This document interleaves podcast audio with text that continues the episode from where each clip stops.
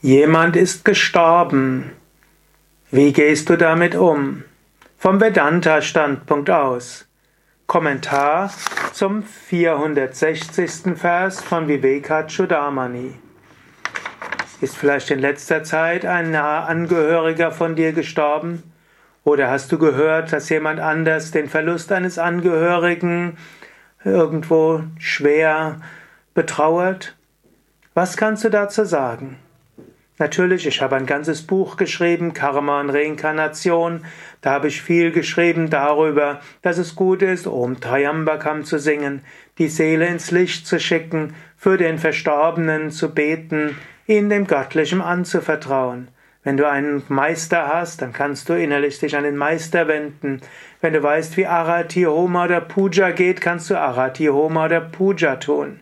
Ich habe in meinem Buch Karma und Reinkarnation auch ein individuelles Totenritual beschrieben, das du ausführen kannst. Aber lasst uns hören, was Shankara dazu sagt. Ajonitya Shasvata iti brote shrutya moghavak tadatmatishtatosya kutta prarabdha kalpana. Das Selbst ist ohne Geburt ewig und unvergänglich. So lautet die unfehlbare Erläuterung der Veden.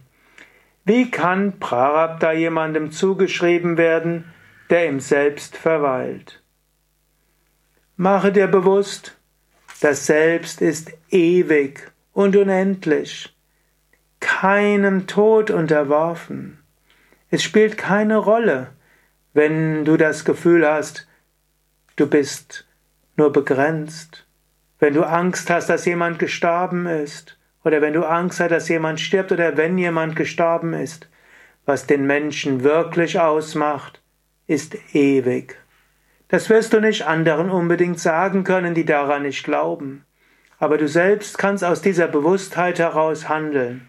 Und du kannst auch anderen sagen, ich bin davon überzeugt, dass die Seele unsterblich ist.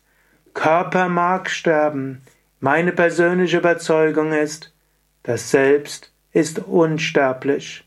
Und wenn du aus dieser Überzeugung heraus handelst, gibt es keine Probleme.